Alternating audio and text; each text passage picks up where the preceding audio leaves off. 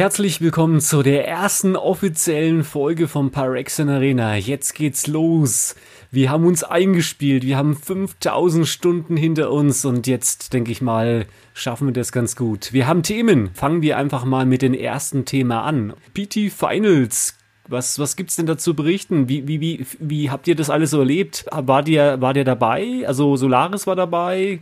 Ja, also ich habe das, ich habe die PT Finals intensiver erlebt als jedes andere Magic-Turnier bisher tatsächlich, da ich äh, der offizielle deutsche Co-Stream war und einfach von Beginn Sekunde 1 bis zum Schluss alle drei Tage den kompletten Stream verfolgt habe. Dementsprechend weiß ich relativ gut über die PT Finals Bescheid. Es war ein sehr cooles Turnier, fand ich. Es hat das eine oder andere Problem gegeben. Ich denke, den meisten Leuten war klar, dass nach den vorletzten Bannings, jetzt in der Zwischenzeit, doch klar wurde, dass Wilderness Reclamation das beste Deck des Turniers sein wird.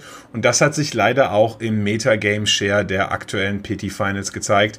Wir hatten über 50% Reclamation Decks. Also man hat gemerkt, dass das Coverage Team sehr, sehr viel Arbeit hatte, Feature Matches zu finden, die eben keine Reclamation Mirrors waren. Und dann hat ein bisschen länger gebraucht, bis man ein schönes Match gefunden hat. Es gab auch tolle andere Decks. Michael Jacob hat zum Beispiel Maru Vinota mitgebracht, ein Deck, das einfach ein ganz, ganz frischer Wind war, hat viele One-Offs drin gehabt. Also es wirkte so ein bisschen wie so ein zusammengewürfelter Haufen, aber er hat damit im Endeffekt Top 8 gemacht. Rico Kumagai hatte ein wunderschönes mono-schwarzes Deck, was es sogar bis in die Finals geschafft hat. Insgesamt war es doch ein sehr flüssiges gutes Turnier und für uns als Deutsche auch vielleicht ganz zufriedenstellend am Ende. Also für zumindest drei von uns hier doch sehr zufriedenstellend. Ich weiß ja nicht, wie der beste Schweizer des Turniers abgeschnitten hat. Oh, das ist eine gute Frage. Keine Ahnung. Ich, hat da überhaupt ein Schweizer mitgespielt? Ich weiß doch nicht. Also ich glaube, in den Finals hat da, glaube ich, keiner mitgemacht. Also ich glaube im PT schon, da war sicher ganz, glaube dabei. Bin mir jetzt nicht sicher, aber ich glaube, einer war dabei könnte ich dir jetzt nicht genau sagen. Ja, cool. Also immer noch deutschsprachigen Raum hier. Also ich bin immer noch äh, zufrieden mit dem Ergebnis. Äh, das PT war am Schweizer Nationalfeiertag. Das Finals, das möchte ich einfach noch sagen. Hab trotzdem auch noch geschaut. Konnte leider nicht alles schauen, aber ja, Congratulations da oder was. Ich finde es cool, dass die Trophy hier in den deutschsprachigen Raum kommt. Das heißt, du möchtest dann demnächst Schweiz dann vertreten, Danny? Bin da definitiv noch nicht so gut äh, wie der Herr Christoph da. Ich, ich werde sicher versuchen, in der nahen Zukunft mal ähm, PT äh, mitzumachen, aber ich bin ja auch noch ein relativ neuer Spieler.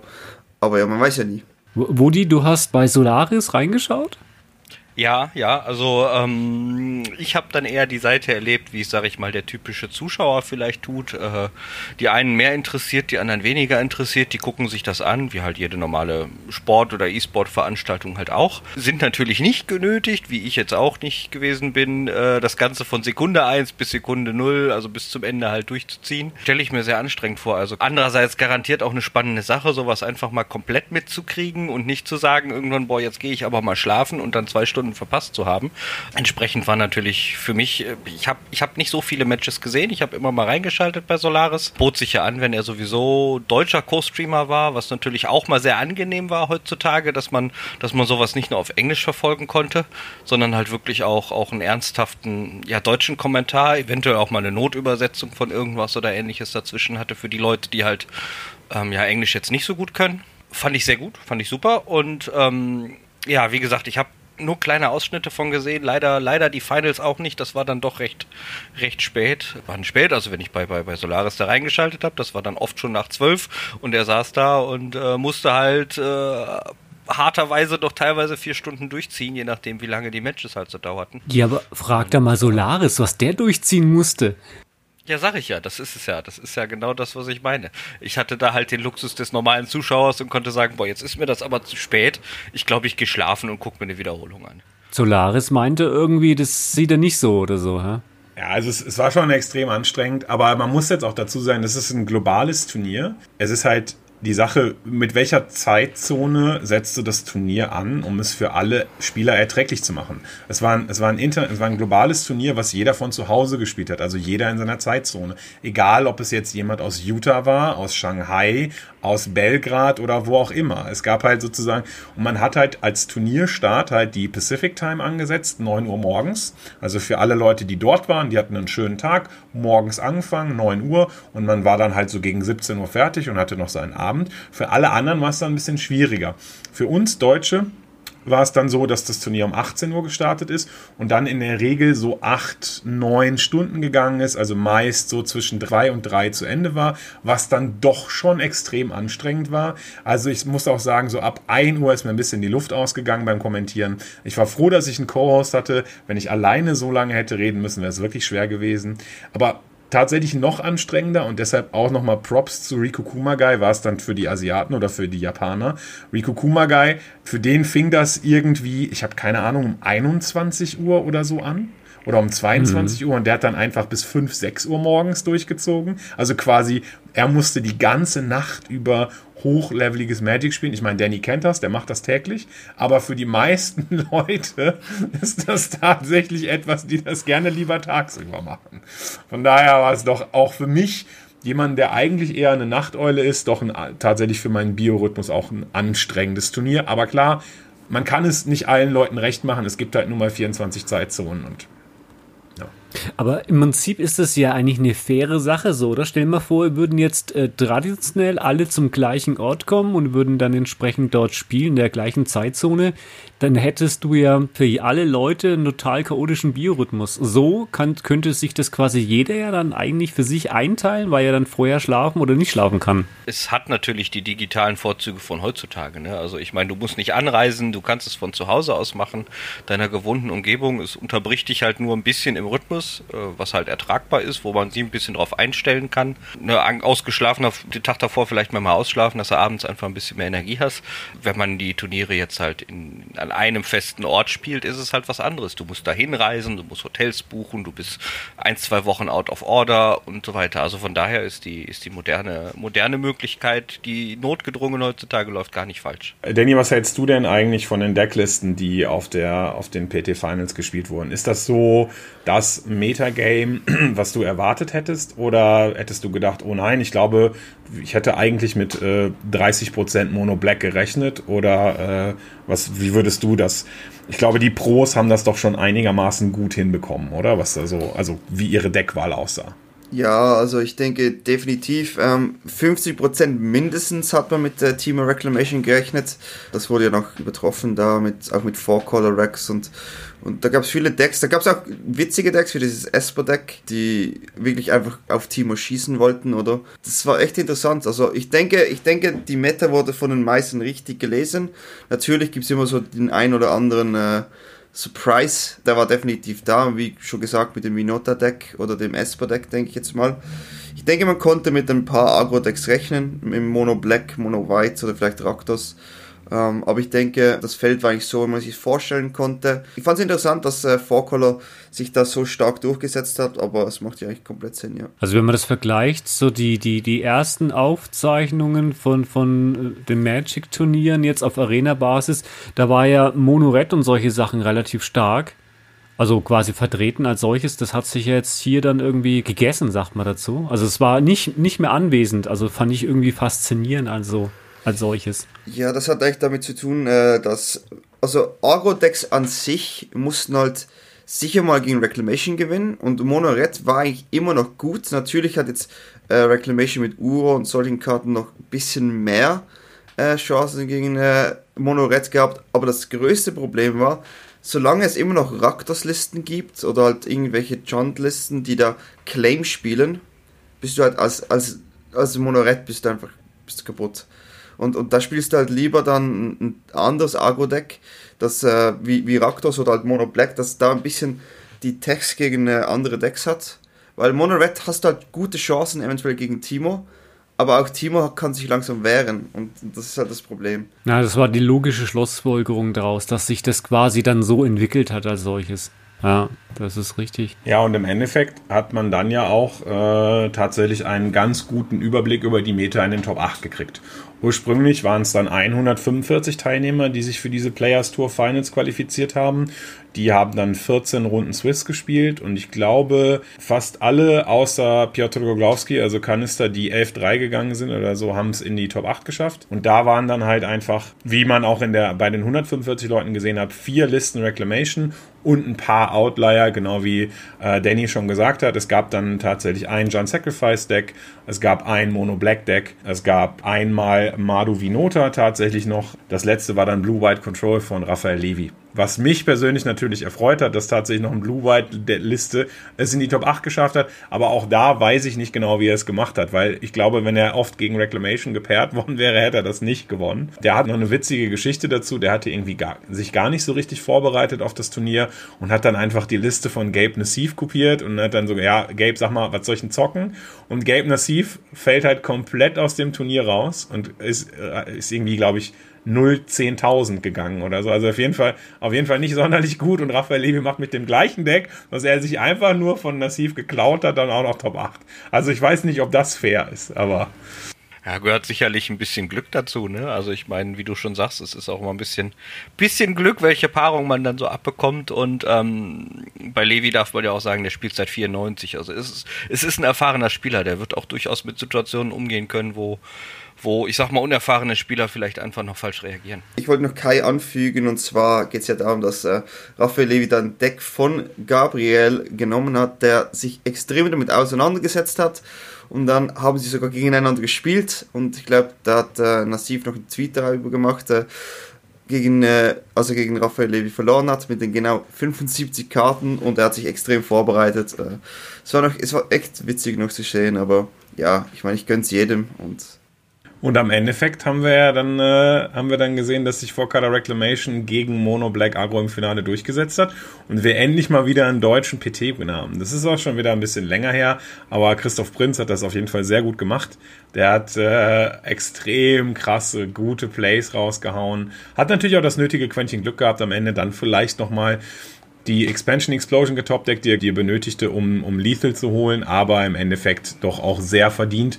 Also ich habe so, glaube ich, fünf oder sechs Matches über die Wochenenden von ihm gecovert und ich habe eigentlich, also da gibt es keine Schnitzer. Er hat das sehr, hat das einfach äh, fabelhaft runtergespielt, dieses Reclamation Deck. Das war genau, genau das, was er spielen musste und das hat er sehr gut gemacht. Wie, wie war das eigentlich, wenn du sagst, wegen äh, Deutsch und so weiter, ähm, in den, in den Top-Listen, wenn du dann entsprechend in der Vergangenheit äh, schaust, also jetzt Kai Butte und so weiter, ähm, wie oft passierte das, dass quasi Deutsch, Deutschland oder Deutsche quasi da in den Top-Tiers mitgespielt haben und gewonnen haben? Eher seltener? Oder wie, wie muss man sich das so prozentual eigentlich so quasi genauer anschauen? Also es gab eine, es gab eine zeitweise Dominanz. Ich glaube, so Anfang der 2000er oder um die Jahrtausendwende war es so, dass äh, Kai Budde eigentlich jede Proto, wo er angetreten hat, einfach gewonnen hat. Er hat, glaube ich, sieben Proto-Wins und äh, das ist halt unangefochten. Also es gab eine Zeit auch, wo er dann zusammen mit äh, Dirk Barborowski zusammen Team Pro Touren gewonnen hat und einfach da einfach unglaublich Dominanz. Aber dann war es sozusagen eine lange Zeit lang ein bisschen weniger. Dominik Görzen hat nochmal eine Pro Tour gewonnen und ich glaube, Jan Moritz Merkel hat noch eine, hat noch eine Proto gewonnen als Deutsche, dann irgendwie so im Laufe der so Mitte der 2000er irgendwie oder 2010 herum. Aber dann war es doch ein bisschen, ein bisschen dürftiger, was das angeht. Aber zu Kai Budde kann man noch vielleicht so kleiner. Es gab tatsächlich Leute, die um die Top 8 gespielt haben und dann gegen Gegner gespielt haben, wo sie dann gesagt haben, du, ich kann ich bitte einfach gegen dich aufgeben? Ich möchte nicht spielen also ich möchte dieses Spiel verlieren, weil sonst, wenn ich gewinne, werde ich in den Top 8 gegen Kai Bude gepaart und dann verliere ich auf jeden Fall. Kann ich jetzt bitte von Haus aus schon mal direkt aufgeben? Das ist wirklich, die Leute hatten absolut keine Lust, gegen Kai Bude zu spielen und haben einfach schon freiwillig aufgegeben, dass sie bloß nicht den Seed erreichen, dass sie gegen Kai Bude in den Top 8 spielen mussten. Also das war schon, äh, das war schon eine verrückte Ära damals. Aber jetzt so in heutiger Zeit, es gibt natürlich ein paar, paar Profis, also Christian Haug ist da zu nennen, die Gertzen Brothers sind immer noch aktiv, durchaus. Aber ansonsten haben wir da jetzt so, glaube ich, nicht so einen wirklich Top-Tier. Typen. Deshalb kommt es auch wieder ganz gelegen. Und vielleicht belebt es auch so ein bisschen das deutsche Magic, wenn man einfach wieder einen, einen Deutschen ganz oben sieht. Ich denke, das ist in, in jeder Sportart so, wenn wir, was weiß ich, an Fahrradfahren denken, Jan Ulrich oder so weiter. Gut, das ist jetzt vielleicht ein sehr dunkles Chapter, aber da war es dann so, dass das Radfahren halt durchaus beliebt war. Und äh, ja, das kann vielleicht auch mit Magic wieder passieren. Man muss ja auch so sehen, also quasi zuhörermäßig sind wir ja quasi im Dachland, also Deutschland, Austria und Switzerland. Also generell ist es ja so, äh, wenn man dann mal schaut, ich weiß nicht, äh, Schweiz, wie schaut es denn da aus, so die Top Top-Geschichte mit, mit äh, Finale? Also ich kenne mich da nicht so aus, da ich auch neu bin, aber ich, wir haben halt viel weniger Leute mal zur Verfügung. Wir sind hier ein 8 Millionen Land. Was ist Deutschland? 80 Millionen, glaube ich. Plus minus so ein bisschen mehr. Ist halt sicher schon mal ein Unterschied. Die ganze Community ist definitiv kleiner hier. Ähm, natürlich gibt es äh, Local Stores und viele versuchen. Ich kenne da vier, viele in Basel, die versuchen da wirklich immer an die PTs zu kommen. Die gehen an die Grand Prix, die versuchen das zu grinden. Und da gibt es ein, zwei Spieler, die sind sicher. Ich glaube, einer von Zürich und einer von Lausanne. Ich weiß die Namen jetzt nicht genau, die sind da an den PTs oft vertreten. Äh, da gibt es einen Haruya Pro, aber das ist nicht Haruya Pro, der ist äh, Hopes heißt das dort, also das zweite Team, der ist sicher dort vertreten. Gibt es schon Spieler, aber natürlich, wir haben nicht die, nicht die äh, Quantität und wahrscheinlich auch nicht die Qualität, die jetzt äh, Deutschland hier bieten kann. Also ich meine, so ein Kai Bude ist legendär. Ich meine, da, da kennt jeder. Ja. Äh, Woody, Österreich, hast du Inputs oder so? Nö. Österreich? Ich bin ja, ich bin ja kein Österreicher. Du bist doch gebürtiger nicht Österreicher, ja genau. Ja, ganz genau. Das ist, äh, wobei es eigentlich irrelevant ist. Also ich muss, ich muss, ich muss mal ergänzend dazu sagen, ich finde es eigentlich sehr gut, dass bei diesem Spiel die Nationalität an solches äh, eigentlich gar keinen Einfluss spielt, weil ähm, es ist vollkommen egal, wo du herkommst. Es spielt internationales Publikum. Du hast aus wirklich eigentlich jedem Land Leute vertreten ähm, das skaliert eigentlich nur mit der, mit der Masse der Menschen, die zur Verfügung stehen. Ob dann auch mal einer raussticht. Super, ist großartig sowas. Zusätzlich kommt dann, dann halt heutzutage dazu, äh, was ich sehr gut finde persönlich, ähm, dass Magic mittlerweile nicht mehr so dieses geekige, nerdige Kartenspiel an sich ist. Finde ich persönlich natürlich gut, dass es das ist. Dafür spiele ich es. Ähm, aber dass es halt mittlerweile gegebenheitsbedingt auch äh, ein E-Sport geworden ist, was natürlich das, das ganze Publikum, den ganzen Umfang darum erweitert. Bestimmt nicht nur im Positiven. Äh, ich meine, das bringt ja auch einige Änderungen mit sich, aber es ist, äh, ich sag mal, du kannst es besser verfolgen heutzutage. Ne? Ich meine, das war früher was ganz anderes. Heutzutage machst du, machst du einen Livestream von irgendwelchen welchen Turnieren an oder ähnlichen Dingen und das ist schon schöne Entwicklung in die Richtung. Ja, es ist halt einfach, ich sag mal, äh, menschenverbindendes Spiel. Also das äh, Gathering als solches ist dann halt schon sehr stark, wenn man das so sieht. Und wenn man da quasi die Grätsche macht, quasi jetzt dann auch für die, ich sag jetzt mal, Otto-Normalverbraucher, die haben ja jetzt dann auch die Option, bei diesen Arena Open mitzumachen und beziehungsweise die hatten die Option, weil das ist ja schon durch. Der Danny hat, glaube ich, hat gespielt. Der, der freut sich, glaube ich. Und Solaris weiß ich nicht. Der konnte, glaube ich, nicht irgendwie. Und Woody hat, glaube ich, gesagt, brauche ich nicht oder so. Wenn wir das über das reden wollen, ähm, da ist was passiert und ich habe gelernt, ich habe gelernt, also ich habe das gleiche Deck wie Seth gespielt, habe aber kein Delay in meinem Stream gemacht. Zu meinem Nachteil, ähm, ich wurde da ziemlich gut weggesniped. Da konnte ich leider nichts machen. Äh, es war der offensichtlichste Snipes, den ich je hatte. War auch im Chat vertreten, die Person. Ähm, sehr schade natürlich, so zu verlieren. Die Person hat ohne Witz ihr Mana ausgetappt. Ausgetappt. Ende, Endstep von ihrem Zug, weil sie wusste, dass ich nichts hatte. Äh, es ging schon so weit, dass sie mich wirklich getrollt hatte, die Person. Äh, sicher witzig zu schauen auf dem Video. Äh, und also es war sicher Content, das kann man so sagen. Aber dann so äh, aus dem Arena Open zu fliegen, äh, nach dem 7-0 Offstream am ersten Tag, war dann schon ein bisschen schade. Äh, habe gelernt und meine Zuschauer waren auch damit okay, dass ich jetzt im späteren Verlauf dann die Lace mache, dass sowas nicht mehr passiert. Aber das ist halt schon schade. Das, das, das ist halt schon schade, ja. Das ist dann sicherlich die Kehrseite der Medaille, einfach dieses doch eigentlich sehr unsportliche Verhalten. Äh, wie, wie Danny schon sagt, mag vielleicht lustig sein als Entertainment-Aktion zwischenzeitlich, eine Trollaktion für, für Zuschauer. Aber wenn es da wirklich um Turniere oder Qualifikationen oder so geht, finde ich es doch ein sehr unsportliches Verhalten. Ja, also grundsätzlich zu den Arena Opens, also für die Zuschauer, die das vielleicht nicht kennen, das ist eine Möglichkeit, wo ihr in dem MTG Arena Client tatsächlich so etwas wie ein relativ doch hochdotiertes Turnier von zu Hause aus spielen könnt. Es gibt ja im Moment keine Grand Prix, ihr könnt keine, ihr könnt vielleicht zum FNM in euren Local Game Store gehen, aber auch da sind dann diverse Vorkehrungen und vielleicht nur acht Leute und da spielt man ja auch nur ein paar Booster Packs.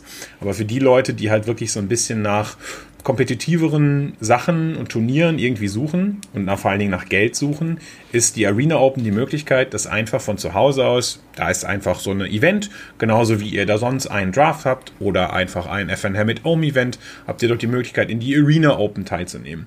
Arena Open waren dieses Mal am 1. August und sie waren in dem Format Historic. Und an Tag 1 ist das Format so, dass man siebenmal gewinnen muss bevor man das dritte Mal verliert. Wenn man das dritte Mal verliert, ist man raus.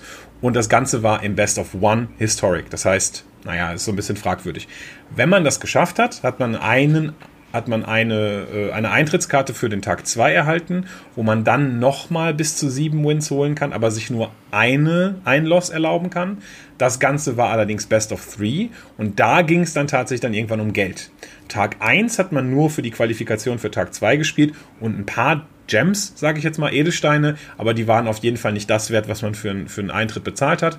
Ab Tag 2 konnte man dann über Wins durchaus ein bisschen mehr an Gems kommen, durchaus auch, ich glaube, bis zu 20.000 sogar. Und danach gab es dann halt aber auch schon 1000 oder 2000 Dollar als Gewinn. Das heißt, es ist für zu Hause eine gute Möglichkeit. Und das, was Danny da gerade sagt, ist natürlich extrem schade. Er will die Leute unterhalten. Er streamt für sie dieses Turnier, weil sie das sich vielleicht nicht leisten können oder irgendwie zuschauen wollen, wie jemand das. Und dann kommt da jemand rein und schaut ihm in die Karten. Das macht man im realen Leben nicht. Das sollte man auch beim Streamen nicht machen. Deshalb gibt es einfach viele Streamer, die mit Delay streamen. Ich persönlich komme ja auch aus dem Streamer-Biss und ich finde mit Delay-Stream einfach richtig, richtig, richtig kacke, weil es einfach so schade ist, dass man nicht mit seiner Audienz interagieren kann. Ich bin das jetzt in der ganzen Zeit so umgangen, dass ich nie mit Delay streame, sei es jetzt Arena Open oder Red Bull oder was auch immer es dafür gibt, sondern pack einfach ein Bild über meine Handkarten. Das ist kein perfekter Streaming-Schutz. Auch da können die Leute sich die Starthandkarten angucken oder wenn sie genau gucken, sehen sie, welche Karte du ziehst. Aber es ist immerhin so ein bisschen Schutz, würde ich mal sagen. Und äh, vielleicht behalten sie auch nicht die Karten, sie müssen sich ja auch auf, ihren, auf ihre Karten konzentrieren. Und man kann halt weiterhin Livestreamen. Aber klar, wenn es um 1000 oder 2000 Dollar geht, dann muss man vielleicht dann irgendwann mit Delay streamen grundsätzlich zu den Arena Open. Ich finde es toll, dass es die gibt. Für mich kann es die jeden Monat geben. Oder ja, ja, öfter als jeden Monat nicht. Aber jeden Monat fände ich schon gut. Am besten fände ich es dann, wenn die das sogar machen würden, wenn nicht gerade die PT Finals stattfinden, sondern an irgendeinem Tag, wo ich dann auch mitspielen kann. Ich, muss, ich musste leider passen, weil ich die Coverage von den PT Finals machen musste. Uh. Ja, das stimmt, aber das ist, ich finde sowas, ich weiß nicht, wie ich, ich finde es traurig, wenn quasi Personen dann in den Stream solche Sachen machen. Das, ich verstehe das immer nicht, aber das sind halt gewisse Menschen, die sowas halt machen müssen anscheinend. Und das ist leider ist halt schon schade, ja. Als Streamer muss man eben dann sich die Gedanken machen, was möchte ich? Oder möchte ich jetzt hier den Zuschauer eine 100% authentische Situation geben? Sie sehen meine Karten, alles ist okay. Oder möchte ich jetzt hier halt fürs Geld gehen? Ich habe mich da entschieden für den Stream halt, für die Zuschauer da einfach die Karten offen zu lassen. Ich habe sogar erwähnt, dass es passieren könnte. Schade, ist es passiert. Ich hatte schon mal so eine Erfahrung bei den Channel Fireball Qualifiers für den Grand Prix. Habe ich zwar für den Grand Prix qualifiziert an dem Tag, bin 5-1 gegangen, wurde aber auch zweimal gesniped von sechs Spielern. Äh, musste das natürlich dann Martin Chusa und den anderen Channel Fireball äh, dann weitergeben und die Namen und alle Bilder haben mir, die Leute haben mir Bilder geschickt, weil sie die Person mehrmals im Chat gesehen haben. Ähm, man kann das aber auch umgehen, also man kann da auch ohne Probleme snipen, ohne dass man im Chat auftritt. Also es ist echt, es ist echt schwer, dass es da nicht irgendeine Möglichkeit gibt als Streamer. Also Kais Möglichkeit, die geht, die habe ich auch getestet, die geht, ist still, ist immer noch das gleiche, ist halt nicht das gleiche Erlebnis für die Zuschauer. Ich habe es benutzt am Channel Fireball Event. Leute fanden es noch recht witzig. Ähm, aber ja, ich denke, die optimale Lösung, wenn man für das Turnier geht, ist Delay. Ich gebe da, äh, ich gebe Danny da recht. Ohne Delay ist immer die Chance, dass man, dass man gestreamsniped wird. Und ich hatte tatsächlich, als ich das das erste Mal gemacht hatte, mehr Probleme mit dieser Kartenblockade als ohne. Weil ich habe als erstes habe ich halt irgendwie so ein habe ich halt äh, so, so einen kleinen Ausschnitt genommen von Banned Cards. Da habe ich einen Screenshot genommen von den letzten Bannings und dann habe ich den einfach da drüber gesetzt. Und dann haben alle, was, es gibt neue Bannings. Und dann musste ich, oh, was, was ist denn hier los? Kai hat neue Bannings, warum weiß der sowas? Und dann habe ich mir gedacht, okay, das ist, dann machst du irgendwas anderes. Und dann habe ich einfach eine Sample-Hand von meinem Deck genommen also ich habe gegen Sparky gespielt, habe dann eine Sample-Hand von meinem Deck genommen, sodass das aussieht wie eine theoretisch mögliche Hand. Und dann haben alle, warum spielst du denn das Shatter the Sky nicht? Und dann sagt, ja, weil ich es nicht auf der Hand habe, weil dahinter richtige Karten sind. Und ich bin richtig durcheinander gekommen, weil der ganze Chat einfach die ganze Zeit mit mir irgendwie interagiert hat und gesagt, nee, warum, was sind das für Bandcards? Warum spielst du das Shatter nicht? Macht euch. Und ich dachte, oh Gott, oh mein Gott, das ja, naja. Ähm, Ich habe das auch gemacht. Ich habe wirklich, bin Spark gegangen, habe eine Sampler und jetzt auch fürs Arena Open geholt. Habe dann äh, gedacht, ja, ich brauche es jetzt mal nicht, mal schauen. Dann habe ich gemerkt, dass da ist jemand, der sniped. Habe ich im Game 2 raufgetan. Dann habe ich ohne Probleme gewonnen da. Das Witzige war nur, äh, die Leute haben genauso reagiert. Hä? Die waren komplett. Ich wusste gar nicht mehr, was machen. Ich hätte ein anderes Deck nehmen sollen. Ich habe nämlich das gleiche Deck genommen. Das war vielleicht ein bisschen äh, zu blöde da. Und dann habe ich es wieder weggenommen und dann, ja, das ist das gleiche Problem. Ist halt wirklich ist schwer. Ist echt schwer, da, da eine optimale Lösung zu finden. Ist halt, genau, ne? Das, ich finde das faszinierend, weil, also ich habe das öfters schon bei einigen gesehen, die dann einfach unten schwarze Balken eingeblendet haben. Das fand ich immer, am Anfang war das komisch, aber mit der Zeit gewöhnt man sich halt dran. Du siehst ja teilweise, wenn dann die Karten nach oben gehen, siehst du ja irgendwie trotzdem, aber es wird halt irgendwie doch in gewisser Weise quasi geblockt. Was ich einmal hatte durch technischen Zufall, ähm, war es so, dass ich quasi out of sync war beim Spiel und dann war das im Prinzip diese, diese, diese Zeitverzögerung, was ihr sagt, hatte ich quasi dann im Stream, obwohl ich das gar nicht wollte. Und da merkt man einfach, wie man lost wird. Also quasi man hat keinen Bezug mehr zum Chat. Und das ist halt das Schlechtmöglichste als Streamer, was dir passieren kann. Und das ist halt, finde find ich jetzt als No-Go, weil da passiert keine Interaktion mehr. Du bist quasi in einer ganz anderen Zeitdimension. Und deswegen denke ich mal, ist das, was ihr gemacht habt, die bestmögliche Variante eigentlich. Für Stream. Face out. Was, Teferi Face out? ja, ja, wenn du in einer anderen Zeitlinie also, bist, bist du outgefaced. Ja, wie gesagt, also ich finde, du hast da recht. Für den Stream selber ist es am besten, wenn man so eine Hand nimmt. Wenn man aber dann eben sage jetzt mal, den competitiven Aspekt dann immer noch in den Vordergrund stellen würde, da sollte man ein Delay haben. Ich, ich konnte das jetzt noch nicht machen.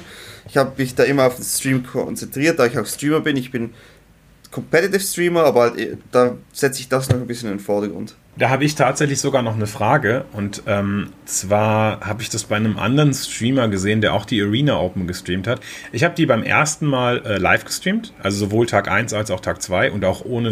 Äh, nee, Tag 2 habe ich mit, mit so ähm, mit diesem Block auf den Karten gemacht und ohne Delay gestreamt. Aber jetzt habe ich bei jemandem gelesen tatsächlich, der hat auch gestreamt und der hat gesagt, der streamt mit Delay, weil das von Wizards vorgegeben ist. Denn ohne Delay zu streamen, ermöglicht die Chance von Outside Assistance. Für diejenigen von euch, die schon mal ein Paper-Turnier gespielt haben, ihr wisst es sicherlich, ihr solltet am besten keinen Freund hinter euch stehen haben, wenn ihr ein Paper-Turnier stehen habt, denn sonst wird schnell ein Schiedsrichter gerufen, was, Judge Outside Assistance, der hat durchs rechte Nasenloch ausgeatmet, das bedeutet, ich spiele Mountain oder was auch immer. Und das, da hat man dann sozusagen über, ich weiß nicht, ob das wahr ist, deshalb würde ich das gerne mal hier in die Runde geben. Wenn man ohne Delay streamt, kann ja der Chat einfach Hinweise geben. Also nicht, dass ich, nicht, dass ich das, das, das unbedingt glaube oder dass der Chat immer das perfekte Play findet. Also beim, na, aber ähm, deshalb, was, Danny, was sagst du dazu? Also es gibt sowas. Ich, ich weiß, dass bei den Star City Games Qualifiers, die sind ja auch so Online-Qualifier, da haben wir vor zwei Wochen darüber gesprochen. Ich weiß, dass Jason da nicht in den Chat schaut. Viele Leute schauen einfach nicht in den Chat während dem Game. Es ist halt schwer, oder? Wie willst du das genau kontrollieren? Sehr schwer. Ich weiß noch, als ähm, Ashley, also Ash Lissel, ähm, 9-2, glaube ich, am Invitational Qualifier war, da hat halt Chat schon extrem viel dazu geschrieben. Und da habe ich schon gedacht, Uh, das könnte knapp werden, weil das ist halt wirklich no delay, nichts. Ja. Grundsätzlich finde ich es eigentlich ganz okay, wenn einfach mal Wizard einfach sagen würde, ey, äh, jeder muss ein Delay haben, weil dann, dann, dann als Streamer ist dann halt so, dass du, dass du einer wie, wie dein anderer bist. Wenn nämlich jemand ohne Delay streamt, schaltet man vielleicht den mal gerne mehr. Aber wenn alle da gleich wären, finde ich das eigentlich recht cool, ja. Also ich habe das mal, ich habe bei jemandem, ich weiß nicht, wer das war, zugeschaut und der hat im Stream gesagt, dass er das Delay eingeschalten hat, weil eben es gesagt wurde, man muss es einschalten. Das ist quasi die Voraussetzung, um das entsprechend streamen zu dürfen. Aber da ist dann wieder die Frage, wie kontrolliert man das? Also das kann ja einfach nur von Wizards so in den Raum geworfen werden. Ja. Klar, man, man streamt mit zwei Minuten Delay, aber jetzt mal, wenn man böse Geister sind immer besonders kreativ. Was hindert mich denn daran, Kopfhörer aufzusetzen, mein Spiel im Discord einem Pro-Player zu streamen und der sagt mir auf meinem Ohr, was ich spielen muss? Da ist mir egal, was der Chat macht. Ich stream einfach nur meine Oberfläche mit Arena und habe dann hier Javier Dominguez im Ohr, der mir sagt, nee, du musst jetzt Fervent Champion spielen. Also das das ist ja, das kann man ja gar nicht kontrollieren. Von daher weiß ich nicht, ob das Sinn macht. Eine Regel, wie Danny das sagt, dass jeder grundsätzlich mit Delay streamen muss, wird zumindest schon mal wieder unter allen äh, Streamern für Gleichheit sorgen und die Chat-Interaktion ausschließen. Aber dass man sich natürlich irgendjemanden ins Haus holt, der das Spiel dann für einen spielt, das kann man ja, das kann man ja nie vermeiden. Also von zu Hause aus zumindest nicht. Ich denke mal, mogeln kannst du, wenn du wirklich mogeln willst, kannst du immer. Das ist technisch irgendwie immer möglich. Also ich denke mal, ihr, ihr äh, könnt euch bestimmt noch an eure Schulzeit erinnern. Da gab es bestimmt irgendwie irgendjemand, egal ob man das selber war oder jemand anders, der diese Sache hatte und der einem entweder aufgeflogen ist oder nicht aufgeflogen. Man wird auch sehr kreativ. Also da wird man halt wirklich auch sehr kreativ, wenn, wenn man das möchte. Äh, ich denke, ich gibt es immer eine Möglichkeit. Ja, wie Kai gesagt. Also der beste Tipp hat damals mein ähm, Physiklehrer mir gegeben. Der hat zu mir gesagt, weißt du, du darfst dir Dutzende von Spickzettel machen. Und er hat nichts, absolut nichts gegen Spickzettel. Sie, je besser die Spickzettel, desto besser. Wichtig ist, wenn du die gemacht hast, sollst du einfach wegschmeißen. Und das ist nämlich der Trick bei dabei. Wenn du einen Spickzettel entsprechend generierst, dann machst du ja, du kondenst quasi den Inhalt ja für dich zusammen. Und dann lernst du ja quasi das, den Inhalt. Und wenn du es wegschmeißt, hast du es quasi drauf. Hm. Ja, also so als das, Tipp. Wenn die Magic-Spieler das auch so machen würden, wäre natürlich toll. Mir persönlich ist es sowieso recht fremd, wie man, wie man sowas machen kann. Also ich meine, klar, gut, ich spiele nicht kompetitiv, am, am Küchentisch geht es nicht um Euros, maximal um einen Booster, wenn man mal, mal ähm, einen Draft macht oder um einen schönen Kartenpick, wenn man den Draft dann gewinnt. Ähm, aber es ist eine einfach unsportliche Sache, sowas zu tun. Und wenn man es ganz ehrlich sieht, äh, unterbindet das auch die eigene Weiterentwicklung, das eigene Können, weil unterm Strich äh, wenn du das ganz ohne Cheating-Hilfsmittel schaffst, ähm, nur dann kannst du es auch wirklich. Ich meine, wenn du, wenn du das so eingewöhnt bist, dass du, dass du das nur mit deinen, ich sag mal, semi-illegalen oder illegalen Hilfsmitteln schaffst, dann irgendwann vor einer Situation stehst, wo du die einfach gar nicht einsetzen kannst, dann bist du einfach aufgeschmissen, weil du es nicht gewöhnt bist. Also von daher schießt sich unterm Strich, glaube ich, jeder selber damit in Bein auf Dauer. Es gibt ja sogar legale Cheat-Möglichkeiten in der Arena. Das wissen ja die wenigsten. Also hat ja sogar the Coast eingebaut, weil wenn wir quasi jetzt diesen, diesen, diesen kleinen Sprung machen Richtung quasi Drafts, es gibt die Option, wenn ihr einen Draft macht, könnt ihr die Alt-Taste während des Drafts drücken und dann seht ihr entsprechend, welche Karten ihr schon bereits habt von der Anzahl beziehungsweise ob die überhaupt verfügbar sind. Und ähm, da ist, denke ich mal, ein schöner, eine schöne Sache. Der wurde ja jetzt neuerdings in Arena, gibt es ja diese Flashback-Drafts von Dominaria und und den anderen Formaten, den Sets, Terrors und so weiter. Wie, findet ihr das positiv? Also sprich, dass die alten Sets dann, also die, die alten, so alt sind die ja nicht, aber wiederkommen? Solaris zum Beispiel? Ja, total. Also ich, ich, ähm, wenn man, ich sag mal so, wenn man ein, ein, ein Spieler ist, der so ein bisschen oder sagen wir mal so, so immer hobbymäßig mit Magic konfrontiert ist, dann, dann lutscht sich für den ein Draft-Format in der Regel nicht aus. Dann lass ihn vielleicht mal einmal alle zwei Wochen oder sowas draften. Aber wenn du so jemand bist wie ich, der regelmäßig Magic streamt und auch gerne Draft streamt, dann wird doch mal so ein M21-Format relativ schnell alt. Und die Möglichkeit zu haben, auf alte Sets zurückzugreifen, weil das ist immer wieder was Neues tatsächlich. Also klar, man hatte die Sets schon, aber man erinnert sich gerne daran zurück. Es gibt wieder, ah, guck mal, da war diese Karte und man konnte das draften. Und es gibt, das ist immer konnotiert mit sehr vielen positiven Erlebnissen tatsächlich. Und also ist es sozusagen von daher finde ich die Möglichkeit, also grundsätzlich bin ich ein Fan davon, je mehr Möglichkeiten, desto besser. Von mir aus können sie eigentlich zu jedem Zeitpunkt jedes Set, das auf Arena ist, draftbar machen. Das führt aber natürlich zu Problemen. Ne? Kommen die Leute in die Queue, kriegt man acht Leute überhaupt voll und lutscht sich dann vielleicht auch mal ein Format aus. Denn je eher das begrenzt ist, desto schöner ist es vielleicht auch für die Leute, wenn sie es dann mal wieder erleben.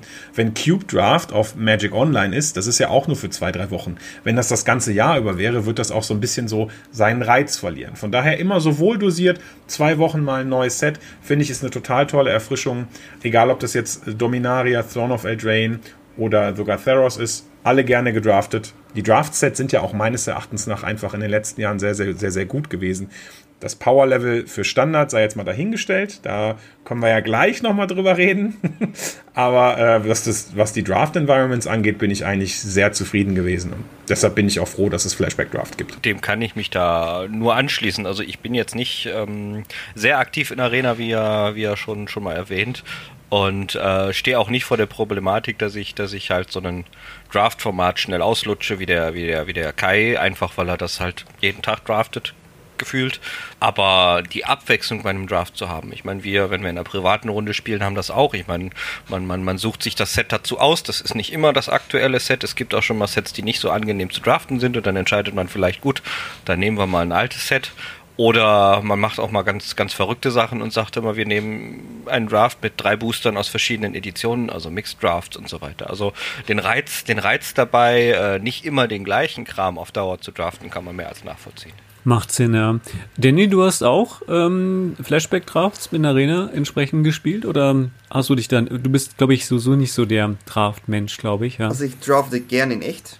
Das ist jetzt ja. so, also ich drafte allgemein gerne. Nur hm. Zeit ist halt bei mir eher das Problem, da ich einfach, mein Publikum ist halt mehr darauf ausgelegt, ähm, Constructors zu schauen ähm, vielleicht werde ich das mal in der Zukunft machen. Aber ich bin da jetzt auch nicht der, der beste Drafter. Also Limited ist definitiv der Bereich, wo ich am meisten Entwicklung äh, noch brauche. Also es macht mir sicher Spaß, es macht, es macht extrem Spaß und ich sehe den Reiz. Und ich finde auch Flashback-Drafts sind was sehr Cooles, da einfach die Abwechslung da ist. Und, und wenn man halt wie Kai sehr viel äh, Drafts streamt, dann, dann finde ich Flashback-Drafts eigentlich genau das Richtige. Ja.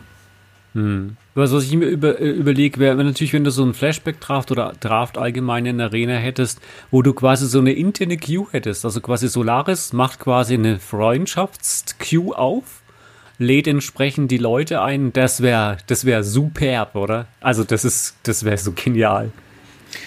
Also das ist echt etwas, was dem Arena-Client noch fehlt. Ich ähm, mache jetzt immer so eine kleine Rubrik in meinem Stream, die sich Gauntlet nennt wo sich Leute in mein, sozusagen, äh, an meinen Drafttisch setzen können und immer donnerstagsabend draften wir dann zusammen. Und das Ganze, damit das wirklich auch läuft und nicht irgendwie sich, äh, keine Ahnung, Hans Meiser aus Busemuckel zwischendurch mit in den Draft-Queue reinpackt, müssen wir tatsächlich über eine externe Webseite laufen lassen. Und das wäre so viel besser, wenn das über Arena laufen würde. Vielleicht wird es das irgendwann geben, aber ich glaube, das ist nicht so ganz so hoch auf deren Prioritätenliste, zumindest im Moment nicht. Da geht es mhm. eher darum, jetzt vielleicht den, den, den Client noch ein bisschen fixer und funktionaler zu machen. Ja. ja. Aber wäre wär schon eine schöne Sache, würde ich sagen. Ja, Definitiv. das auf jeden Fall. Du hast vorhin gesagt, wegen Standard, ähm, da war was. Bannings. Schockierend. Äh, ja, auf jeden Fall. Also ich, ich bin normaler, ich bin nicht der, ich bin nicht der schnellste, was, was so, was so Informationsverarbeitung davon angeht, aber ich habe die Bannings gelesen und ich dachte, ich muss davon ein YouTube-Video machen, weil das einfach so krass ist. Also, wenn man die in den letzten Jahren auch, das ist ja, das ist ja einfach, das ist so viral gegangen, diese Bannings. Die haben, die haben so viel über den Haufen geschmissen. Die haben irgendwie mal gesagt, pass auf, Bannings müssen wir flexibler gestalten. Und deshalb machen wir die jetzt nicht zu neuen Editionen, sondern wir machen die jetzt und kündigen die eine Woche vorher an. Und jetzt kündigen die die nicht eine Woche vorher an, sondern machen die einfach. Und dann, also das haben die über den Haufen geschmissen. Dann, dann haben sie einfach nochmal vier Karten mehr gebannt, was insgesamt dazu führt, dass jetzt zehn Karten im Standard gebannt sind. Ich habe ich hab ein bisschen auf Twitter geguckt. Kai Budde hat auf Twitter, Kai Budde, von dem wir gerade gesprochen haben, hat auf Twitter gefragt, ist das jetzt eigentlich die größte Standard-Bandlist, die wir jemals hatten? Also, da ist wirklich richtig viel passiert, aber ich denke, sowas, was das Playtechnische angeht und so weiter, kann Danny da wahrscheinlich ein bisschen mehr zu sagen. Ja, also ich finde, erstens mal, ich finde das mega gut, dass es flexibel ist. Ich finde, in der heutigen Zeit müssen Bannings flexibel sein. Ich habe da auch mit anderen Leuten darüber gesprochen. Äh, ich finde es eigentlich genau richtig. Also ich war, ich war sicher mal ein wenig schockiert, was passierte. Die sollten eigentlich gebannt sein und dann waren sie gebannt. Also Reclamation, äh, Wilderness Reclamation, diese Karte wurde gebannt, die wir ja 50% plus hatten an der PT. Definitiv musste gebannt werden. Ich habe gelesen, die wollten eigentlich Teferi bannen und mit dem Reclamation. Aber ich denke, die wussten da von Anfang an, beides muss gehen. Dann eben gesagt, Teferi wurde gebannt. Dann Cauldron Familiar, die schwarze Katze da mit dem Oven wurde gebannt. Und als letzte Karte Growth Spiral, ein Enabler eigentlich sozusagen ähm, für viele Decks. So, das sind die vier Bands. Ähm, ich muss dazu was sagen und zwar, die Meta war ja eigentlich Reclamation, Reclamation, Reclamation. Und damit man gegen Reclamation spielen kann, brauchte man eigentlich Teferi. Diese zwei Karten hatten schon eine Beziehung, die wurden jetzt beide entfernt. Danach hat man gedacht, okay, welches Deck könnte jetzt eigentlich auch noch gut sein? Wenn Reclamation weg ist, ist das beste Deck mit ziemlicher Sicherheit Junt. Äh, also haben sie da noch was gebannt. Ist interessant, dass sie da eine Karte gebannt haben, die nicht wegrotiert. Also sie haben da eine Karte genommen, die einfach mal weg ist jetzt. Mayhem Devil zum Beispiel würde ja wegrotieren. Haben aber Katze genommen, das ist ein bisschen ein Zeichen, dass sie das einfach mal weghaben möchte. Bin gespannt auf das neueste Set mit diesem äh, Banning da. Wenn man das aber dann noch ein bisschen weiter gehen würde, was natürlich jetzt der Einfluss auf die Meta ist, da kann man eigentlich schnell sehen, äh, wie die Meta vorher war, als Reclamation und Jump nicht stark war. Und da war ein Deck sehr, sehr stark, das auch zwei große Turniere gewonnen hat, äh, DreamHack und äh, den Grand Prix, den Online Grand Prix. Und das ist halt Timo Clover. Die Standard ist eigentlich, du spielst Karten, die nicht fair sind. Also doppeltes Mana, Reclamation, ähm, diese Cut-Oven, Cat-Oven-Mechanics und Food, ziehen und Schaden pingen. Und Clover ist halt noch so eine übergebliebene Karte, die halt auch nicht fair ist und die halt, sobald Reclamation und Junt nicht da ist, das sind die einzigen Matchups, wo die ein bisschen schwächer sind, ist das halt das beste Deck. Da bin ich ein bisschen überrascht gewesen. Ich hätte mich noch gewünscht, dass Clover da reinkommt für einen totalen Reset der Meta. Äh, es ist halt immer noch ein riesen Reset der Meta, also da, das definitiv, aber mit ein bisschen Favorite da noch. Wie, wie war das? Da gibt es ja auch eine Karte, die quasi komplett raus ist. Das ist ja Oko. So eine, also die ist ja auch raus, ne? So nebenbei. Das, was, das, was Danny sagt, das ist, da, da, da muss Wizards aber auch aufpassen. Das ist ein schmaler Grad. Ähm, denn es, es, ist, es gibt immer eine Grenze, gerade jetzt, wo Twitter so, so beliebt ist und, und, und äh, so, so, so ein Sprachrohr für die Magic-Community geworden ist, muss man halt aufpassen, wie sehr man auf Community-Feedback achtet. Wizards kann halt jetzt nicht für jeden Hans Wurst, der sagt, oh, ich mag aber Edgewall Innkeeper nicht, boah, ich mag aber Murderous Rider nicht, boah, ich mag aber diese Karte nicht und diese Karte nicht, einfach sagen, okay, wir bannen jetzt einfach 300 Karten. Also, die müssen ja auch in gewisser Weise so ein bisschen, die müssen halt diesen schmalen Grad gehen zwischen, okay, diese Karte ist wirklich oppressiv, diese Karte können wir nicht mehr im Standard haben und das ist jetzt einfach nur so ein Hauch von, keine Ahnung, ein paar Content Creator haben sich zusammengetan und finden diese Karte halt scheiße. Beziehungsweise, die, die, die sagen das natürlich nicht ohne Grund. Also genau wie Danny gesagt hat, Clover ist auch noch eine unfaire Mechanik. Aber dann ist die Frage, wo setzt du den Cut? Ne? Also, und das ist, finde ich, sehr, sehr schwierig. Und ich habe das Gefühl, dass sie zumindest in diesem Banning einen Schritt weiter gegangen sind als beim letzten. Beim letzten hat jeder gesagt, boah krass, die bannen Fires of Invention und Angel of Treachery, wie können die Wilderness Reclamation im Format lassen? Denn wenn man weiter nachdenkt, Fires of Invention ist der Mana Cheat Modus Nummer 1, Wilderness Reclamation ist nicht, weit, ist, nicht, ist nicht wirklich viel weit hinter. Wenn man ein bisschen weiter gedacht hätte und gesagt, okay, was, was passiert denn, wenn wir Fires bannen? Ja, dann wird Reclamation Tier 1. Ah ja, okay, und dann gibt es ja gar kein anderes. Dann hätten sie da schon Reclamation direkt mit bannen müssen. Und hier in diesem Announcement haben sie zumindest immer diesen Schritt gemacht und haben genau wie Danny gesagt hat, okay, wenn wir jetzt Reclamation bannen, was wird denn dann vermutlich? Ja, dann werden wahrscheinlich diese Sacrifice-Decks unfassbar stark werden. Ja, dann nehmen wir lieber schon mal prophylaktisch die Katze mit raus, um diesen Schritt zu umgehen. Und genau da, denke ich, haben sie jetzt angesetzt. Und ich habe das Gefühl, dass Clover in meinen Augen nicht gebannt werden muss, weil es mehr Angriffspotenzial bietet als beispielsweise Wilderness Reclamation. Okay. Also Wilderness Reclamation war wirklich einfach wirklich, wirklich super krass. Klar, ich, es kann gut sein, dass Clover jetzt das beste Deck sein wird. Danny hat ja auch Kontakte zu Menschen, die ganz gut mit, mit Lucky Clovern spielen können. Von daher werden die sicherlich da einiges zu sagen haben. Ich habe das Gefühl, dass man das angreifen kann. Also ich gewinne mit äh, GW-Tokens und mit äh, UW-Control relativ viel auf der Ladder im Moment. ja, ich denke, da hast du recht. Ähm, Clover bietet ein bisschen mehr Angriffsfläche. Was ich eigentlich gut finde, also was mir, vielleicht haben sie sich auch überlegt, und das, das habe ich auch besprochen, ist, wenn wir jetzt Clover lassen, oder?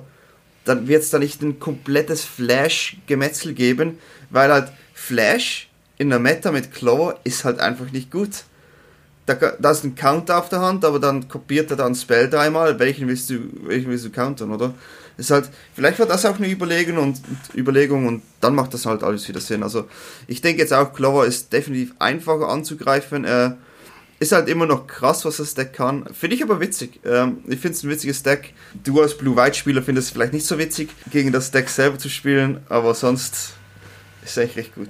Was ich noch positiv finde, ist auch noch die ganze Konstellation. Also, sie haben ja im Pioneer haben sie auch Walking Ballista, die gute, entsprechend gebannt. Ähm, fand ich noch faszinierend, weil in der Hinsicht, das ist das, was Solare sagt, du hast ja so eine Kettenreaktion, wenn du quasi ein oder zwei Karten bannst und dann dann fragst, was wird dann stärker und die dann vielleicht auch bannst, fragst du dich, was kommt danach? Und dann gibt es so eine kleine Kettenreaktion, dass das Haus langsam zusammenstürzt. Und das finde ich, sie haben es eigentlich gut gelöst, weil irgendwo musst du ja Schluss, muss ja Schluss sein. Du kannst ja nicht unendlich bannen, ne? Da ist zum Beispiel auch noch eine Frage, die ich, die ich gleich gerne Woody stellen möchte, weil, also es ist ja auch, was, was nicht zuletzt auch passiert, ist halt sozusagen, du hast ja auch sowas wie Consumer Confidence und so weiter. Und du hast ja auch Leute, die, jetzt ist es natürlich im, im realen Leben ein bisschen eingeschränkter, weil eben keine Turniere stattfinden. Aber wenn man sich jetzt mal überlegt, in einem wenn Covid-19 nicht da gewesen wäre und wir hätten ein normal weiterlaufendes Organized Play mit Grand Prix, mit Magic-Festen und so weiter und ständig werden Karten gebannt. In, die, die Leute investieren ja in Standard. Ne? Die Leute kaufen sich ja Karten und so weiter. Und, und das, das ist ja schon, man verliert ja so, ja, ich könnte mir jetzt vielleicht ein paar von dieser, von dieser und dieser Karte kaufen, zum Beispiel Lucky Clover oder Karten, die zu Lucky Clover gehören, die Rares wie Brazen Borrower oder sowas. Aber vielleicht wird Lucky Clover auch gebannt. Und dann mache ich das lieber erst gar nicht. Also, Woody, hast du da, glaubst du, dass das irgendwie gut ist, was sie machen? Hast du da Vertrauen? Würdest du jetzt in Karten investieren oder, also? Ja, ist eine, ist, eine, ist eine interessante Frage diesbezüglich. Ich glaube, das kommt zum einen immer ganz auf den Spieler an, welche Formate er so selber spielt, ob er viel in den Stores Standard spielt, ähm, wie die Gruppe so spielt. Wir zum Beispiel spielen überwiegend Commander und ansonsten Legacy oder Modern, wo es eigentlich relativ irrelevant ist, was gerade in Standard-Meta ist oder gebannt wird. Also kurz gesagt, es hängt natürlich auch da daran, äh, welches Format spielst du, logischerweise. Andererseits ist es natürlich äh, gerade für den Kartenkaufwert und auch Kaufwert, zum Beispiel aus der, aus der, aus der Kapitalsicht von deiner, von deiner Sammlung, beziehungsweise was du an Geld investieren musst, um an Karten dranzukommen, immer immer recht interessant zu sehen, manchmal auch ein bisschen ärgerlich, was dann gebannt wird. Stichwort Oko, weißt du, damals hast du dich gefreut, oh, jetzt ziehst ein Oko aus den Dingen. Oder kaufst dir einen Oko für teuer Geld, weil du für dein Deck brauchst, dann wird das schnell gebannt und dann, dann stehst du da und dann ist das Ding nichts mehr wert. Ist also zumindest aus der finanziellen Sicht manchmal sehr schade, gehört aber seit eh und je zu Magic dazu. Also von daher, man, es ist schade, man hat sich dran gewöhnt, muss man immer mit rechnen, musste man auch immer mit rechnen. Ähm, Meistens aber aus meiner Erfahrung ist es halt wirklich so, dass die meisten Privatspieler das gar nicht so tangiert, was denn da gebannt wird. Klar, natürlich für deren Standardspiele, Standardformat, aber die Karte als solches ist ja spielbar. Spielst du halt Pioneer, spielst du Historic oder auch mal ein Pauper, ist so. Ne? Also die Karte als solches verliert für, für dich als Spieler, außer halt vielleicht einen gewissen materiellen Wert, wenn du wirklich auch mal mit Karten handelst, äh, eigentlich keinen ernsthaften Wert. Sehe ich auch so. Wenn ich zum Beispiel, erinnert euch noch an die, next, an die letzten ähm, Challenger-Decks. Da war unter anderem ein Deck drin, das Fires entsprechend hatte. Und dann wurde ja Fires entsprechend rausgenommen. Also sprich, du kaufst dir ein Challenger-Deck für gut Geld, wo du sagst, das ist quasi competitive, äh, quasi bei Friday Night Magic. Und kannst es ja dann bei Friday Night Magic nicht mehr offiziell spielen, weil das Deck ja quasi Bestandteil komplett entsprechend äh, zerstückelt wurde. Sehe ich natürlich schwierig, aber wenn du natürlich jetzt Kitchen Table Spieler bist, kann dir das ja eigentlich egal sein. Da sagst du, du Papi, lass uns gegen das und das Deck spielen zu Hause und dann kannst du es ja entsprechend machen, weil die Bannings spielen dir da entsprechend keine Rolle. Aber ich, ich sehe es auch schon sehr, sehr speziell als solches. Manche Leute freuen sich dann ja auch tatsächlich einfach, dass sie ein paar Wildcards zurückkriegen. Also ich, das sehe das seh ich, seh ich im Chat immer ganz viel. Boah, Leute, craftet euch schnell noch Fires of Invention und Agent of Treachery, denn ihr kriegt die umsonst. Dann kriegt ihr auch die Wildkarten wieder zurück. Also das ist auch einfach ein ganz, ganz beliebter, beliebter Move, bevor man dann hört, was die Bannings eigentlich sind. Können wir die Systematik ins, ins Paper übertragen? Fände ich gar nicht schlecht, paar Wildcards zu bekommen für Bannings. Ja, um das noch abzuschließen, also ich wollte auch noch sagen, jetzt haben wir ja zwei eigentlich Formate hier in Arena mit Historic, wo man halt immer noch Katze oben, oben spielen kann und es ist halt auch noch interessant, also das beides da ein bisschen im Gleichgewicht zu halten, ist, ist da bin ich gespannt, wie das in der Zukunft aussieht. Ähm, Reclamation war ja auch in Historic ähm, ziemlich stark, würde ich jetzt mal sagen. Habe das da auch getestet äh, mit, mit Erfolg. Ähm, ich finde, ich bin jetzt gespannt und ich denke, wo ich Kai absolut recht geben muss und auch euch recht geben muss, ist, ähm, dass man einfach einen Cut machen muss. Irgendwann kann man nicht mehr weiterdenken. Und, und das ist halt schon so. Und ich find, bin echt vollkommen zufrieden, wie das jetzt war. Ich denke mal, weil du sagst wegen Historik und so weiter, also kann ich mir gut vorstellen, warum das vielleicht da nicht so ist. Weil da kommt ja Amonkhet Remastered. Also sprich, am 13. August ist es, glaube ich, wenn ich mich nicht quasi irre, gibt es quasi nächste Woche entsprechend dann die entsprechenden 300 und Schießen mich tot Plus Karten. Und dadurch verändert sich ja nochmal die Meta nochmal. Also wir haben Jumpstart gekriegt, jetzt kriegen wir quasi nochmal Amon Cat Remastered, nochmal in Historic. Das macht dann buh. Also da, dann denke ich mal, dann spielen diese gebannten Karten in Standard in Historic nicht mehr die große Chance als solches das ist auch noch sehr interessant. Also ich habe das jetzt auch im Chat, in meinem Chat erst gerade kürzlich mitbekommen. Ich war da leicht äh, zuerst mal, was, was ist los? Ähm, und dann nochmal drei, es sind extrem viele Karten. Was krass ist, ist halt, das Invitational im September ist in Historic. Also werden diese Karten jetzt auch nochmal Einfluss darauf haben. Ich habe da mit Nassif kurz darüber gesprochen und der ist halt wirklich nur am Historic zocken oder zum Trainieren Jetzt ist halt, ja, da muss ich halt nochmal neu anfangen dann in der Woche, oder? Ist halt, ist halt schon witzig, aber du hast halt immer noch einen Monat Zeit. Darum denke ich, ist eigentlich noch relativ fair. Finde ich gut, dass sie das erweitern, erweitern, erweitern, ja. Gefällt mir persönlich auch so. Also ich persönlich, wie, ich will es nicht immer betonen, aber bin ja jetzt nicht ganz so der, der aktive Arena-Spieler, aber da mehr Content reinzubringen, auch von dem alten Content, macht das Ganze natürlich äh, umso interessanter, auch immer mehr Arena zu spielen wenn wir schon nochmal generell über neue Karten sprechen, gibt es ja auch die Option, es gibt ja wieder alte Karten und das letzte Mal haben wir das ja schon gemacht. Holen wir uns einfach per Zufall von Scryfall eine entsprechende alte Karte und gucken mal, was da entsprechend so passiert. Und da gibt es eine, eine Gatekeeper auf Malakia, eine schöne schwarze Karte. Gibt es da entsprechend Input Gatekeeper of Malakir war tatsächlich noch vor meiner Zeit. Ist aber auf jeden Fall äh, erstmal zur Karte selbst. Gatekeeper of Malakir ist schwarz-schwarz für einen 2-2 Vampir-Warrior mit Kicker schwarz. Und when Gatekeeper of Malakir enters the battlefield, if it was kicked, target player sacrifice a creature. Also ein 2-Mana, 2-2er, wo man noch ein zusätzliches Mana für zahlen kann. Und wenn man das zahlt und diesen Gatekeeper kickt, dann muss ein Spieler deiner Wahl, in, am besten Fall nicht du, noch eine Kreatur opfern. Ich kenne diese Karte tatsächlich, also Zendika ist exakt die Edition, bevor ich angefangen bin. Aber dadurch, dass Standard natürlich immer mehrere Editionen hat, war, das, äh, war der Gatekeeper auch noch im Standard, als ich äh, gespielt habe. Und es gab tatsächlich ein Mono Black Vampires Deck. Da gab es irgendwie Calastria Highborn aus World Wake oder so. Und da gab es doch einige gute Vampir, Vampir Nocturnus, wurde, glaube ich, sogar teilweise gespielt. Von daher auf jeden Fall eine sehr gute, starke Karte. Ich mag Vampire, ich mag Tribals. Also ich könnte mir eine schlimmere zufällige Karte vorstellen. Also jetzt auch hier, ich kenne die Karte nicht. Das ist in meiner Pause gewesen, dass diese Karte rauskam. Auf den ersten Blick finde ich die Karte gut. Also das ist ein Ankommen hier, 2 Mana 2-2, curved schon mal gut. Mit der Option, dass der Gegner sogar noch eine Kreatur verliert. Also einen positiven Trade für dich. Ich finde, einfach so auf den ersten Blick, wenn es wenn, da ein passendes Deck gibt, ist die 100% constructed spielbar. Die ist stark.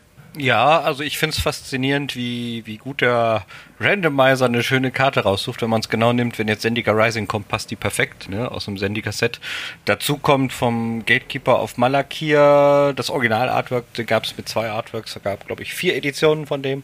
Ähm, kommt zusätzlich von, von einem meiner liebsten Artworker vom Karl Kopinski, ähm, macht mit, mit welche der schönsten Magic Artworks, einfach um das mal aus einer sentimentalen Seite zu betrachten.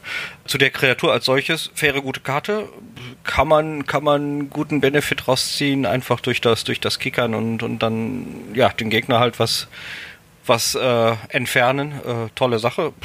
Ist jetzt ist jetzt nichts ähm, in dem Sinne überragendes, dass die eine Musikkarte ist, die jetzt äh, für, für wenig Mana sehr viel Benefit kriegt, aber äh, absolut gut zu spielen und in dem einen oder anderen Deck garantiert auch sehr, sehr stark einzusetzen. Ja, also sehe ich auch so. Das ist für zwei Mana, was, was ist das eine schöne Karte? Schönes Artwork, sie ist schwarz, kannst du kickern. Der, fair ist er entsprechend dadurch, dass halt der Gegner dann die, die Creature aussuchen kann und so weiter. Commander legal, zwar leider nicht Pauper legal, aber man kann nicht alles haben. Also ich denke mal, eine schöne Sache als solches. Für Pauper wäre sie auch wieder zu stark. Ja, das stimmt, ja. Das ist klar. Ja, ich würde sagen, dann sind wir mit der ersten Folge fertig. Ich glaube, wir haben wieder mal einen schönen Content geliefert. Und dann wünschen wir allen Hörern einen schönen Morgen, Mittag oder Abend und wir sehen uns in Folge Nummer 2. Bis bald. Tschüss. Tschüss. Tschüss. Ciao.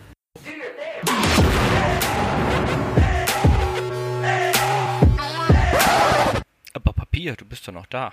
Ja, ja, jetzt hast du mich ertappt. Ich, ich muss doch da noch was vorbereiten. Überraschung für morgen, weißt du? Überraschung? Ja, pst, das darf keiner wissen. Das, morgen gibt's doch noch eine Podcast-Folge.